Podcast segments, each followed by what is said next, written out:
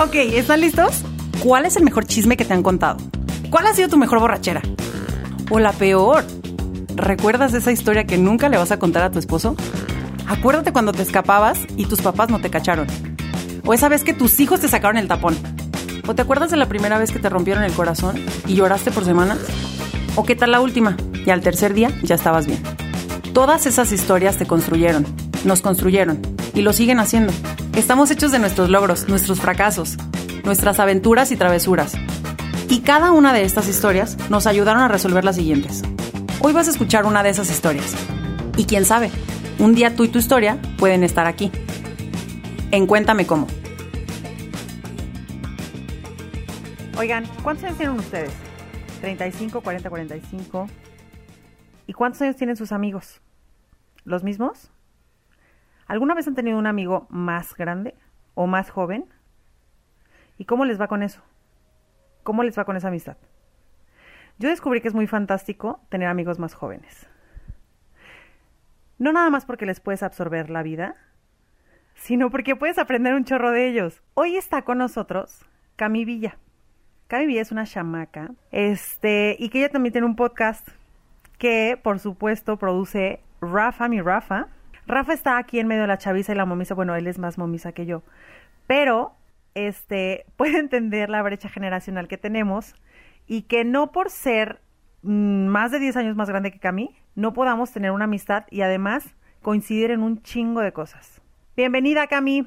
Hola Betty, muchas gracias por esta colaboración y sí, así es. El día de hoy vamos a romper todos esos estigmas de que no nos podemos llevar porque tú eres un ruco, yo soy una morra, tú no sabes nada, tú estás muy anticuado. Entonces, qué bueno que estamos aquí para demostrarle al mundo que todos somos medio señoras y todos somos medio bocosos. Yo creo que sí. Yo creo que sí, Cami, tienes toda la razón y las brechas generacionales cada vez son menos anchas. ¿O tú qué opinas? Yo opino que sí. La verdad, yo me acuerdo cuando antes decir que tenías un amigo más grande era algo súper raro, ¿no? O era el típico de que, güey, pues qué persona tan rara que se junta contigo. O, o que al revés, ¿no? de, sí, exactamente. O, oye, tengo amigos más chicos y es de, ay, güey, o sea, ¿por qué te juntas con los mocosos? No te hacen caso los de tu edad. Entonces es como este pensamiento menso de que si eres joven eres imbécil y que si eres grande eres un pinche señor que no entiende nada, ¿no? Entonces, pues claro que no. No, digo, y yo me he dado cuenta a últimas fechas, este, que una vez terminé yo hasta las manitas en un bar, muy fantástico, con un escuincle de 23 años dándome consejos de amor. Entonces, y decía, ¿qué, ¿qué, le pasa? O sea, yo ya soy una señora divorciada, ¿por qué este va a venir a decirme a mí?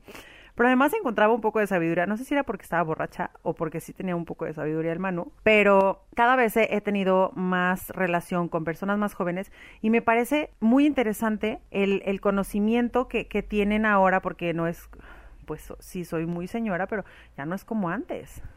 O sea, ahora hay más apertura, yo los veo como más abiertos, como más, como que si estuviéramos en lo mismo, casi, pero no estamos tan en lo mismo, ¿verdad? Cuando yo tenía tu edad, unos escasos 19 añitos, me preocupaba ser la reina de la pitaya y vender muchos boletos para lograr ser la reina de la pitaya de mi universidad y Rafa estaba ahí bailando conmigo, por supuesto que sí, yo enseñándole a bailar banda. Y me preocupaba ganar la, la ser la directora de la NECPAP. Es la Asociación Nacional de Estudiantes de Ciencia Política y Administración Pública. Entonces a mí me preocupaban esas cosas y nunca me imaginé a los 33 años iba a estar divorciada con dos criaturas y de nuevo viviendo en casa de mis papás. ¿Tú cómo te imaginas que vas a estar a los 33 años?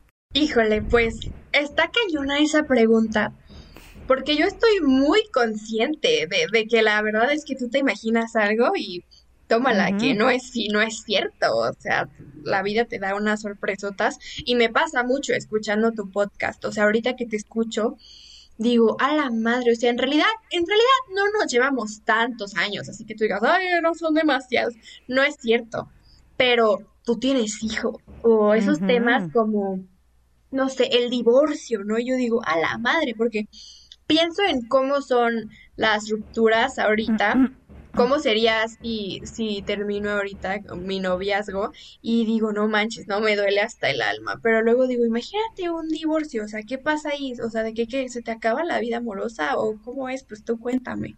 Oye, pues no, cuéntame cómo. pues no me morí, Cami, cálmate. Yo bien preocupada, este. no, es que, ¿qué tal que me divorcio? Y me te divorcias y ya te mueres, os de cuenta. no, pues no, porque uno no se muere, este, es como terminar en grande. Terminar, pero con abogados. Y este, y dividirse las cosas, bueno, o en este caso, puedes decidir quién cuida a los niños, qué fines de semana, qué vacaciones y qué todas estas cosas. Pero sobre todo es entender que vas a estar toda la vida con esa persona aunque te hayas divorciado y que y que es una parte importante. Entonces, lo que, lo que me toca hacer, y también lo que le toca hacer al papá de mis hijos, es tener una buena relación por estas dos personitas que tenemos para siempre y por las que los dos estamos locamente enamorados. Entonces, pues bueno, es terminar, pero es como terminar con el novio que te vas a llevar bien para siempre. Bueno, esa es la tía que llevo dentro. Bueno, y no tan dentro, ya vive fuera de mí esa tía. Pero ahora como además soy muy moderna, este es una friega. Casarse es una friega, ser mamá es una friega y todos los que me conocen saben que hablo con la verdad. Con eso sí nunca miento. A mí a lo mejor puede sonar la mamá más hedionda del mundo, pero a mí siempre me dicen, "Ay, qué padre tener hijos" y yo pongo cara de, "¿What? ¿De qué estás hablando?" Es una super friega. Y el matrimonio también es. O sea, no, no digo que no se casen. Pueden escuchar mi primer episodio para que vean que no tienen que casarse, a menos que ustedes decidan hacerlo, porque luego, Camillo, te digo que me casé porque yo creía que iba a ser una idea maravillosa y que mis papás iban a estar contentísimos, y luego ellos me dijeron, ay, no, Betty, no te pases. O sea, ¿a mí qué? Con que tú estés contenta es suficiente. Pero entonces a tu edad yo no lo entendía de esta manera me tuvieron que llegar unos catorrazos para que dijera, ay, pues estás haciendo todo al revés. Entonces me encantaría, me encantaría, me encantaría que las personas de tu edad siguieran su corazón y nada más su corazón y no trataran de cumplir las expectativas de otras personas, como mi generación de señoras lo ha hecho por mucho tiempo. Sí, claro, sabes que yo siento que, que obviamente está esta idea, ¿no? Creemos que hay un libro que se llama la vida y lo que tienes que hacer. Entonces creemos que a fuerzas es Luego, luego salgo de la prepa y en chinga escojo una carrera porque eso es lo que se debe de hacer, porque si no soy un huevón, entonces estudio algo que a lo mejor ni me gusta. Luego ya terminé la carrera, ¿verdad? Tengo que chambear, entonces pues ya tengo unos 23 años, ya se me está yendo el tren, me tengo que casar ya. Entonces el primer pendejo que llegue y me pida matrimonio, yo le voy a decir que sí. Porque a ver, a ver, Camille, respétame, de mí no va a estar hablando. Entonces, yo siento que esto es algo que gracias a Dios, gracias a Dios, creo que mi generación ya se está dando cuenta de que no, güey. La neta, no tiene que ser así. ¿Qué, qué fue eso que se escuchó? Mi hijo. Ah, no lo quiten, esto no lo quiten, me o por favor. Ahí está, ese es un claro ejemplo. Eso pasa, Cami, cuando tienes las criaturas que luego están escuchando YouTube ahí atrás, porque le presto el celular para que me deje grabar. Entonces, bueno, son cosas que le suceden a las madres jóvenes. Sí, claro, esto, esto me encantó, la verdad es que fue un ejemplo, no lo planeamos, te lo juro. Pero sí, yo decía que, que entonces esta generación cada vez ya se está dando cuenta de que no es así, o sea, no a tienes que hacerlo, pero, ojo, esas ideas que se han tenido desde toda la vida, no es tan fácil que de la noche a la mañana se pierdan. No es de que un día digas, sí, no, y no. Pues no es cierto. Aunque digas sí, no, ahí tienes la espinita de que creciste con eso. Ah, no, y probablemente tú la tengas por ahí en tu mente.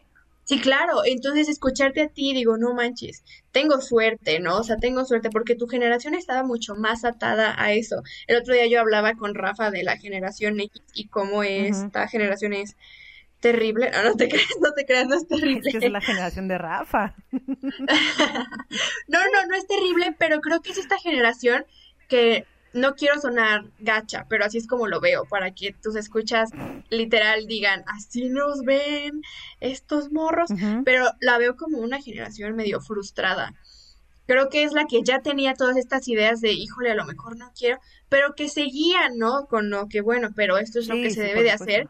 Y yo los veo que creo que la generación X es la generación más emputada. Es la generación que luego, luego se, de que se enoja y empiezan a, con, de que a ser súper agresivos o de que tú, o son los típicos que te dicen, porque soy tu madre y tus argumentos válidos a mí no me importan. no estoy hablando de mi mamá, o sea, mamá ignora que eres generación oh, X, no estoy hablando de ti para nada. pero, pero sí, entonces, eh, me, me gusta hablar contigo y ver que que me dices esto, ¿no? O sea, que a pesar de que ya viviste todo esto, que tú seguiste lo que tú pensabas en ese momento, que ahora digas, pero no, y no se me acabó la vida. Y eso está perfecto, porque ahí es donde yo digo, ah, la vida no se acaba a los 30. O sea, no, no, no, no, Ese, sigues vivo, ¿no? Pues sí, entonces tu vida se acaba el día que te mueres, ¿no?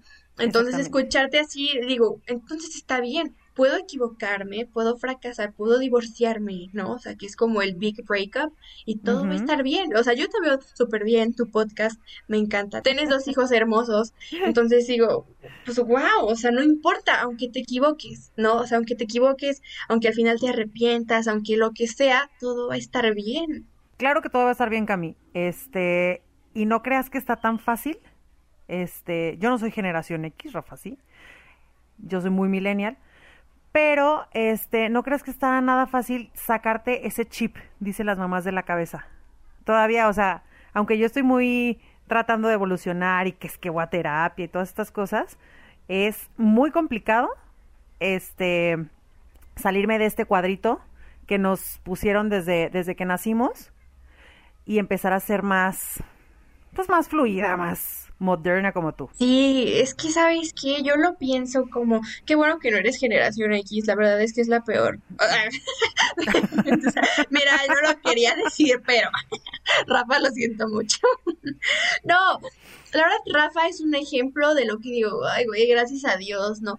Porque, por ejemplo, el otro día, este, yo platicaba con unos amigos de mi mamá. Y qué debo decir que yo considero a mi mamá y a sus amigos personas alivianadas, ¿no? O sea, dentro de su generación, dentro de su edad, son personas alivianadas, se podría decir entre comillas open mind, ¿no? Pero por ejemplo, a la hora de tratar temas más como personas trans, ¿no? O sea, ok, o sea, dice, ah, bueno, está bien, veo gays y no me molesta, pero ya les dices algo un poquito más acá, como trans, y dice, no, es que eso sí, no, está mal, contra la naturaleza. Entonces yo, yo quería hablar con ellos. La verdad es que terminé por, por solo escuchar y el rato le conté a Rafa todo lo que había pasado, porque me daba mucha risa, ¿no? Yo decía, bueno, a estas personas no les voy a cambiar la mente en una conversación de media hora, entonces, ¿para qué, no? Pero yo veía a estas personas que cuando eran jóvenes, lo veo con mi mamá, ¿no? eran estas personas que, que, querían ser aceptadas por sus papás, que sus papás tenían ideas muy anticuadas, pero que esta generación ya quería como hacer otras cosas, ¿no? De hecho, puedo decir, me atrevo a decir que creo que esta fue la generación más drogadicta, o sea, la neta, o sea, de, de verdad, de verdad, yo creo que por eso les pusieron generación X, por la poción X de las chicas superpoderosas, esas se la metían hasta el... Mm, entonces, y que a pesar de todo esto, les ganó eso, la frustración, ¿no? El bueno, pues, pero así, ¿no? O al revés, que fue tanta su frustración que se fueron por el mal camino. Y es gente que se murió a los 40 y de cosas horribles, ¿no? Y que los que siguen vivos se convirtieron en eso, en sus papás. Entonces, toda esa lucha interna y externa que tuvieron al final no valió nada porque ahora terminaron siendo eso, sus papás, lo que ellos querían cambiar, ahora ellos lo son. Cami, creo que es una cosa inevitable. No, o sea, no quiero arruinarte la juventud. no. Pero, pero ayer yo me descubrí y digo, estábamos mi mamá, mi hermano y yo platicando en el desayuno y este, y me dijo, es que me estoy convirtiendo en mi mamá, y yo me reía de que, ah, éjele, eres, este, te estás convirtiendo en lo que luchaste, en lo que juraste destruir. Claro. Y entonces más tarde, mis hijos ya me tenían, mi, a ver, oh, vuelta loca, y ya este, y dijo Lucio, mamá, vete. Y le dije, eso quisiera, eso quisiera, irme aunque sea unos tres días y desaparecerme. No sé Y entonces dije, mi mamá me dijo eso 436 veces. Frase de jefa. Sí, ya. Entonces, inevitablemente, sin planearlo, empiezas a decir todas las frases de tu mamá y empiezas a educar a tus hijos como te educó tu mamá y es una cosa que la tienes en el tuétano y que espérate tantito, que aunque lo traigas en el tuétano, puedes modificar cosas. No estoy diciendo que sea pecado convertirte en tus papás, porque claramente nos enseñaron cosas maravillosas y somos adultos funcionales gracias a eso. Pero puedes ir a terapia y hacer un montonal de cosas para que tus conductas y tu educación y todo lo que hagas sea distinto. Yo estoy en ese camino, claramente no lo he logrado y estoy yéndome hacia la ruquez, pero tú puedes hacerlo distinto, Cami, venga. Sí, ¿sabes qué? Yo lo veo, por ejemplo, eso que dices tiene mucha razón, la verdad, nuestros papás nos podemos quejar de un millón de cosas, pero pues hay que, vamos a entenderlos, ¿no? Y es lo que tú dices, de que lo entiendes hasta que tú te conviertes en papá, porque es verdad, yo ahorita no tengo ni idea de lo que es tener un hijo, ¿no? Y, yo le puedo criticar muchísimo a mi mamá de que, ay, es que eres así, ¿cómo no toleras esto y esto? Pero yo tengo una hermanita chiquita, ¿no? Y me he cachado a mí misma diciéndole así como, chiquilla, esta grosera, oye, tú y yo no somos iguales. Y digo, a la madre. Dije, güey, mi jefa, 100%. Entonces dije, y es mi hermana, o sea, mi hermanita, ¿no? Y yo ya así de que, ay, no me contestes así. Entonces, claro que lo entiendo, pero también a la vez es algo que, que, que sí me da miedo, ¿no? Porque, por ejemplo, yo le agradezco a mi mamá muchísimo y gracias a ella, por eso soy Doctor Babe, o sea, con eso, ah, no es cierto, pero, pero me da mucho miedo, ¿no? Yo digo, hay ciertas cosas que de verdad yo no quisiera repetir con mis hijos, que yo digo, híjole, si tengo hijos, por favor, por favor, por favor, quiero aprender lo bueno y, y quiero que lo malo no me salga. Y la verdad es que no soy tonta sé que me va a salir, sé que algún día me va a salir porque no soy perfecta, porque yo me las podré dar de, ay, yo sí, yo soy muy chida y yo aprendí lo bueno y lo malo lo mando a la quinta, pero no es cierto, porque nos va a salir, porque así crecimos. Pero ahí es donde digo, hay que echarle ganas, ¿no? Por eso a mí me toca desde ahorita ir a terapia, ir a terapia para sanar todas esas cosas en las que mi mamá, mi papá se pudo haber equivocado, que ojo, o sea, claro que no los juzgo, porque sé que realmente no existe ningún libro de cómo ser la mamá perfecta, cómo ser el papá perfecto. Nadie nos enseña y las heridas que yo puedo tener, nuestros papás también las tienen. Entonces, bueno, ese miedo que yo tengo de no repetir los mismos errores, así me toca arreglarlo a mí, ¿no? Llega una edad donde ya no puedes culpar a tus papás por cómo eres o por, por en qué te equivocas. Ya no es tu, ya no es su culpa. Ya estás grande, ya piensas, ya puedes actuar, entonces te toca a ti resolverlo. Si yo no quiero equivocarme en las mismas cosas, me voy a encargar de llevarme mi misma terapia y arreglarlo, ¿no? Entonces eso es creo que lo, lo, único que les puedo recomendar. Si ustedes tienen miedo de convertirse en sus papás, no digan, ah, qué miedo. Y ya, no, pues hagan algo, hagan algo, resuelvan ese miedo. Exacto. Vayan a terapia. Vayan. Bueno, déjenme decirles que como lo dijo Cami, pues la vida no se termina a los 30. Como las tías les voy a decir, apenas se empieza. no, la verdad es que los de 30 somos como personas de 19 que igual comparten memes y pierden el tiempo y tienen grupos de WhatsApp de pura tontería con sus amigos, solo que tenemos más deudas y responsabilidades. Disfruten no tenerlas, disfruten perder el tiempo en la universidad, en la preparatoria, en donde estén.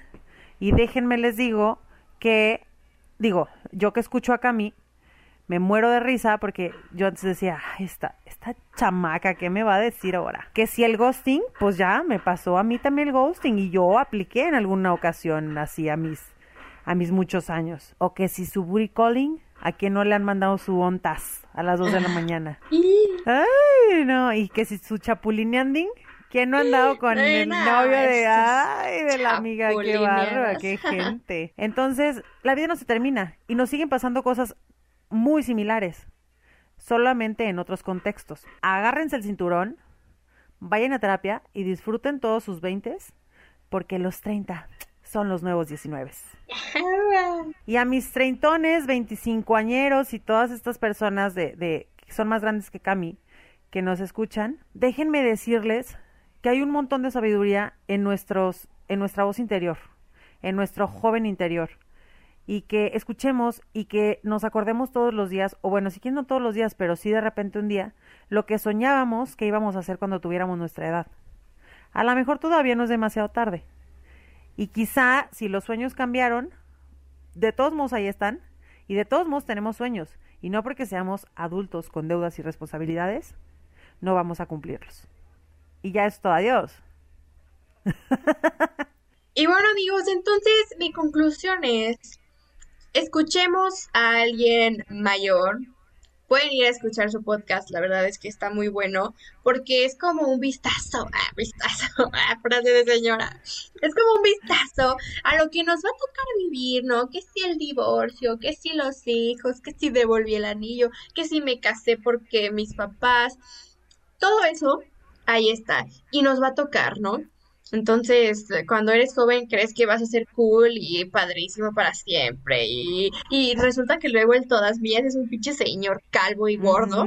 Entonces, o sea, así es la vida, hermanos, el cuerpo se acaba. Así que aprendan cosas, eh, nutran lo que va a estar para siempre, que es su cabeza. Entonces, olvídense un poquito de lo superficial que es tan importante para nosotros a esta edad, ¿no? Y aquí me estoy hablando a mí misma.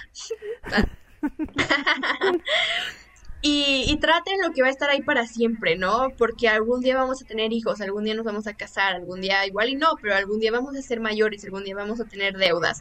Entonces, preparen eso, sus cabezas, que ahí va a estar siempre.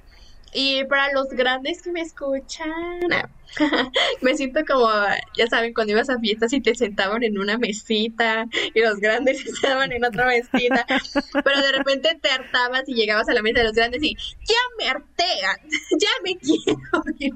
Así me siento. Entonces les voy a decir, ya me hartean, vayan a terapia. No, pues eh, eh, yo los estoy defendiendo, estoy diciendo que su vida no se ha acabado, entonces que no se les acabe nomás para lo que les conviene.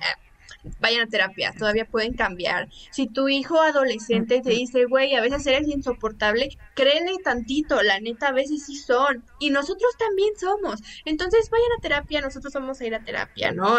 Todos vamos a terapia. y el mundo es feliz y ya no hay secuestros, ya no hay traumas y ya. Padrísimo. Cami, muchas gracias por compartirnos tu sabiduría de Chavisa y hacerme ver que no soy tan ruquiza. Muchísimas gracias a todos por habernos acompañado. Los esperamos la próxima semana en un episodio más de Cuéntame cómo con Betty Herrera. Oigan, oigan, tenemos redes sociales. Siempre se me olvidan, pero mi hermoso productor me acaba de decir, Ve tú en las redes sociales. Entonces ahí les va. Las redes sociales son Cuéntame como podcast en Instagram y Facebook. Pero, ¿qué creen? Ya escucharon como 14 capítulos a Rafa conmigo. Pues si lo quieren escuchar pero sinmigo, pueden escucharlo en Intervalos de Conciencia, que es su podcast. ¿Qué tal, eh? Les dije que iba a sacar su podcast. Entonces, para que tengan una semana maravillosa, pueden empezar los lunes con intervalos de conciencia. Los martes, con Cuéntame cómo, descansan el, miércoles y el jueves escuchan a Cami en Doctor Babe. Pero bueno, para no atiburrarlos con tanta red social aquí, síganme en las bonitas historias donde nos echamos unos muy buenos chismes. Él les voy a dejar las redes de mi Rafa y las redes de mi Cami para que nos sigan a todos. Ahora sí ya me voy. ¿Tienes una fiesta y quieres flores, souvenirs? Globos, personaliza todo tu evento en Betún, Boutique de Curiosidades. Encuéntranos en Instagram, arroba betty-betún, o en Facebook como Betún Filigrana.